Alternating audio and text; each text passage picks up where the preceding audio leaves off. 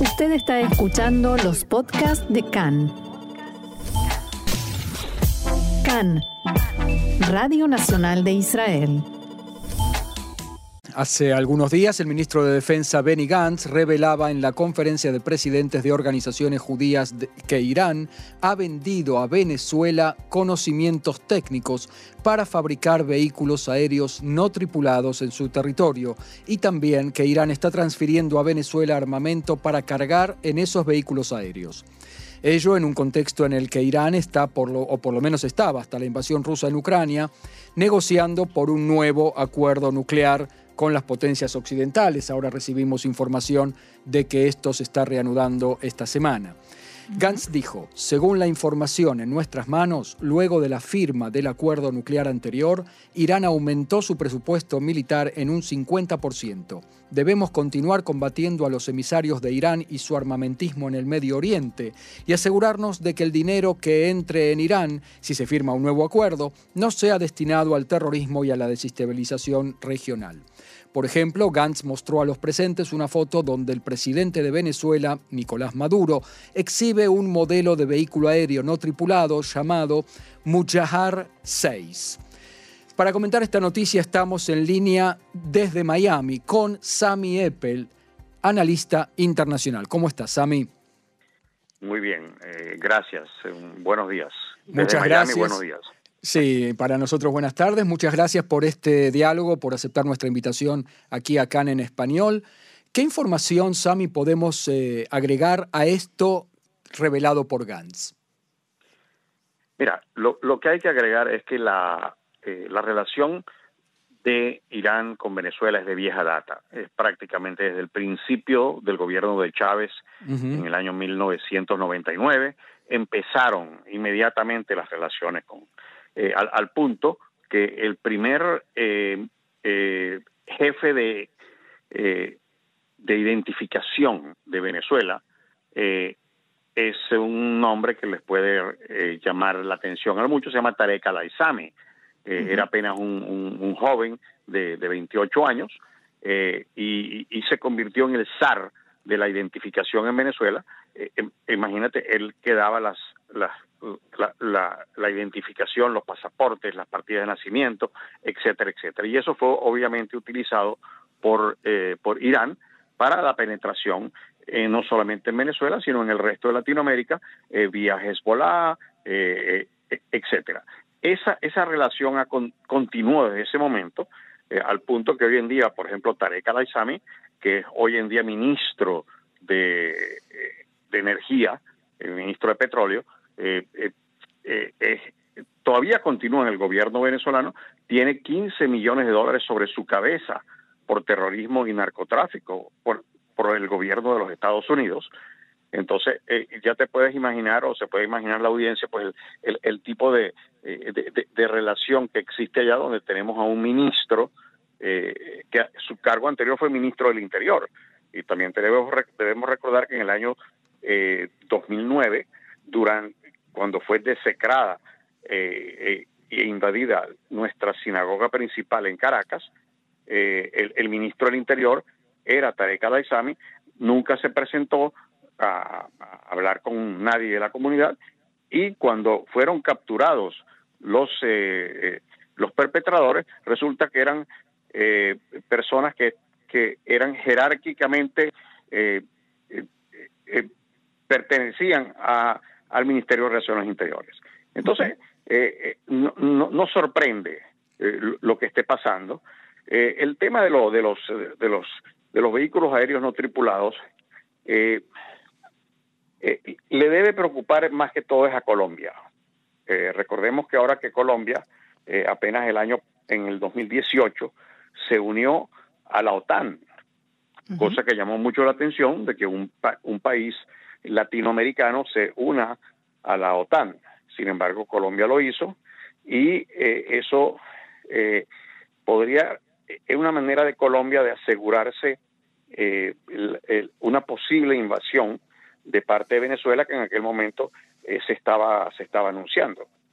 Eso te iba a preguntar, Sami, ¿qué quiere hacer Maduro con esos vehículos? O sea, ¿hay una intención real y no fantasiosa, como suele suceder en estos casos, y por esas latitudes, de eh, invadir Colombia y utilizar para eso estos vehículos? Mira, eh, eh, hay, hay, de parte y parte, hay fantasía y hay realidad. Eh, la, sí lo quiere hacer, lo está tratando de hacer, pero lo está tratando de hacer vía electoral. O sea, la conquista de Colombia por vía de la misma FARC, llegando al poder en Colombia, que es muy posible que ocurra en, en, las próximas elecciones. Entonces no habría necesidad, digamos, de una, de una invasión de parte de Venezuela. Por otra parte, una invasión de parte de Venezuela sería yo diría que casi ridícula porque la mayoría, eh, al igual que el resto de las, de las industrias de, Venezuela, la industria bélica venezolana está ha caído en, en, total y absolutamente eh, eh, inopia, o sea, no tienen no tienen capacidad de ningún tipo. los aviones no vuelan, los helicópteros no vuelan, los tanques no prenden, etcétera, etcétera, a pesar de tener un, un gran armamento, no creo que represente un peligro eh, en particular para Colombia. Sami, eh, Roxana Levinson te saluda.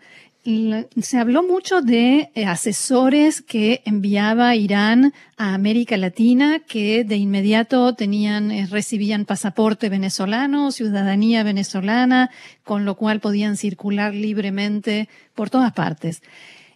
¿Esto sigue siendo así? Sí, sí. Esto es, la, relación, eh, en particular, miembros de Hezbollah eh, han, utilizado mucho este tipo de, facilidad que les da que les da Venezuela. Ellos eh, Venezuela no lo utilizan como un centro de terrorismo, porque no, está ocurriendo el terrorismo en Venezuela, sino como un, sitio más que todo de, de descanso, un sitio de eh, reaprovisionamiento, un sitio de donde lograr la, documentación. Eh, eh, recordemos también que entre el año 2006 y el año 2009 hubo entre Irán y Venezuela 150 vuelos fantasmas que iban y venían semanalmente de Caracas a Teherán directos en, grandes aviones. Uno era un Jumbo de Iran Air y el otro era un, un Airbus 340 de Conviasa eh, y, no se sabía quién iba, ni quién venía, ni qué material eh, se, se, manejaba ahí. Entonces, e, esa relación estrecha continúa. Todavía no se sabe nada de qué, lleva, qué llevaban esos aviones, qué material, y si estaba relacionado quizás con el uranio o con algo que ver con lo nuclear en Irán. Mira, eh, sí, sí, sí se sabe, eh, porque ya, ya hoy en día, básicamente lo que, lo que, lo que llevaban esos eh, durante esos tres años, durante esos vuelos, eran más que todo eh, lo que llevaban de Venezuela allá, era eh, equipos de medición y control para los proyectos nucleares iraníes.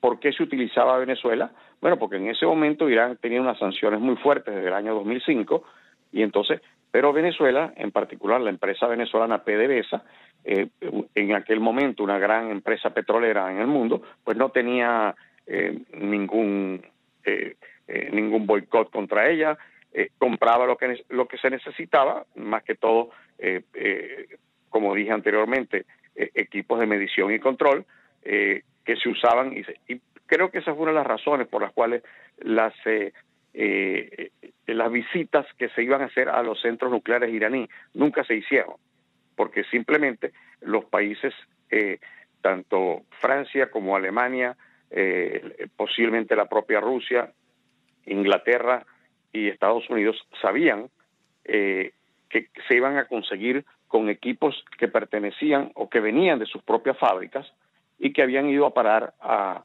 y, que entonces eso sería una grave, grave falla de inteligencia de parte de ellos. Pero ellos sabían dónde iba, la, dónde iba esa mercancía, porque los, los servicios de inteligencia mundiales hacen, hacen precisamente eso. Ellos revisan todo tipo de equipo que pudiese ser usado de doble, de doble uso. Sí, y, lo, y, lo, y lo comparten. O sea, no, yo no creo que sea ningún secreto. Es más, si yo, estoy, si yo sé esto, mucha gente lo debe saber también. Claro. Ahora, ¿hasta qué punto o en qué medida está extendida la presencia de Irán en América Latina, más allá de puntualmente esto que nos explicabas sobre Venezuela? ¿Y cuál es la situación en la triple frontera, donde siempre se supo que es eh, un punto álgido? Bueno, la triple frontera es, más que todo el, centro de, negocios y de intercambio, eh, donde se junta el narcotráfico con el terrorismo eh, y, ese tipo de cosas. En, Venezuela, como dijimos anteriormente, es el, es el punto de entrada, porque es el punto más fácil y luego se logra la documentación, ese tipo de cosas. En los movimientos terroristas eh, se nutren de, esa ventaja y la utilizan pues eh, para su ventaja, obviamente.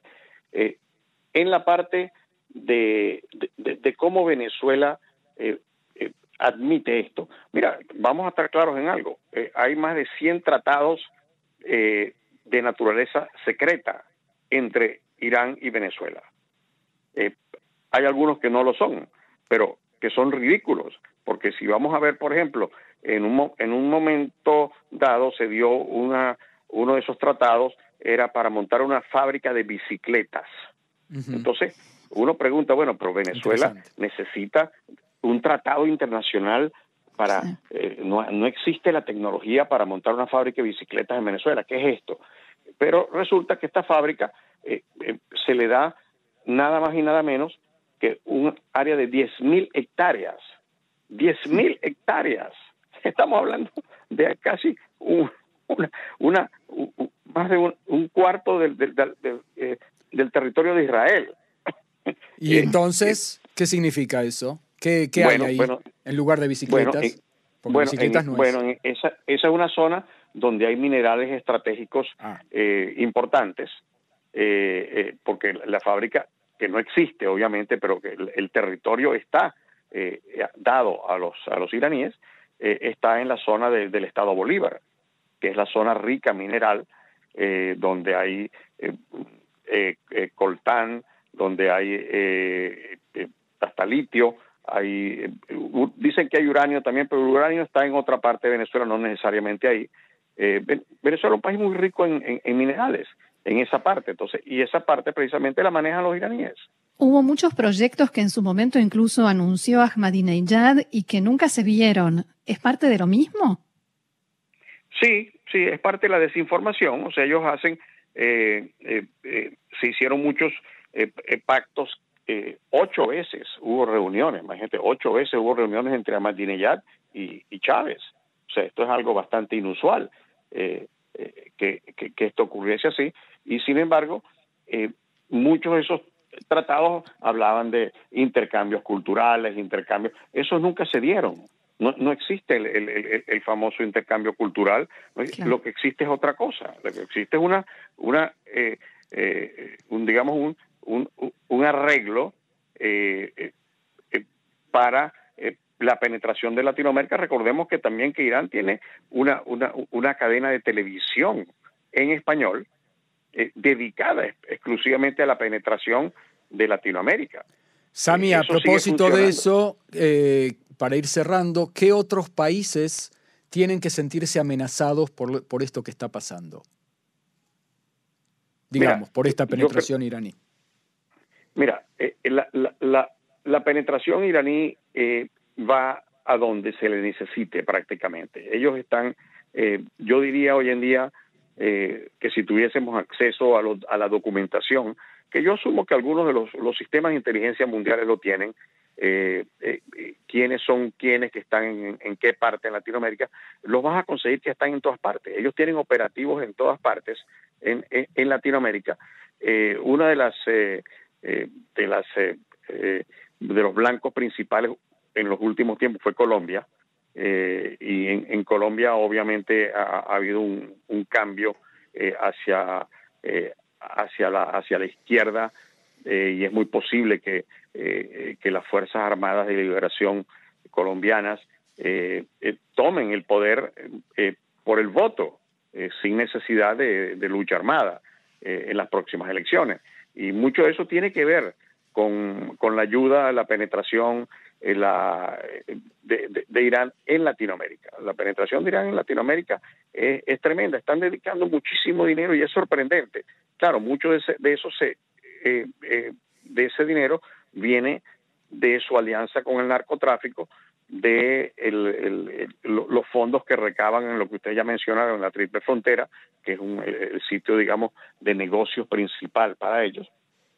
Y eh, yo creo que todo el mundo tiene que estar preocupado, incluidos los Estados Unidos, incluidos los Estados Unidos. En el año 2012, que fue el último año que el, Departamento de Estado dio algunas estadísticas sobre el tema, eh, se, se detectaron 173 eh, personas ligadas al terrorismo internacional tratando de entrar a los Estados Unidos con documentación venezolana. Yo me pregunto, ¿y los que no fueron detectados? Claro. Mm. Muy bien, con esta pregunta nos quedamos. Sami Eppel, analista internacional allí desde Estados Unidos, muchísimas gracias. Y vamos a seguir eh, tratando, por supuesto, este tema que nos preocupa y nos ocupa a todos también aquí. Así que eh, no será esta la última vez que conversemos. Gracias y shalom. Gracias, Sami. Shalom, muchísimas gracias, siempre a la orden. Un abrazo.